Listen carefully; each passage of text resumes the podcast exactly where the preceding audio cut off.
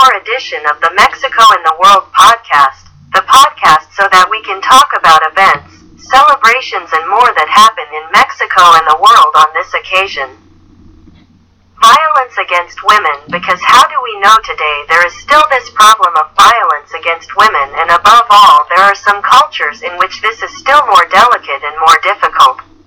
Well, let's hope that the world continues to improve in respect, and each time there is less violence against women, there is also the day of the abolition of slavery, because we do not believe that slavery, no longer exists today because unfortunately there are still problems of types of slavery that are suffered and above all also in some cultures. So let us be aware of this and hopefully the world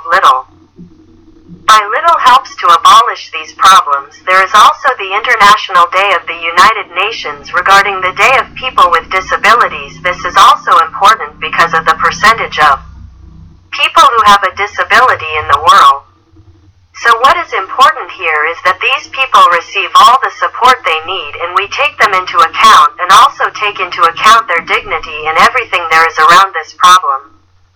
There is also the day for the conservation of the environment and wildlife.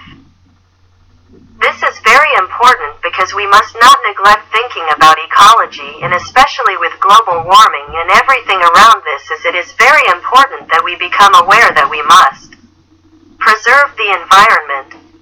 That is all for the moment. As always, we leave the issues on the table for us to analyze, reflect, and talk about, and we do not want to say goodbye without thanking you, as always, for listening to us and reminding you.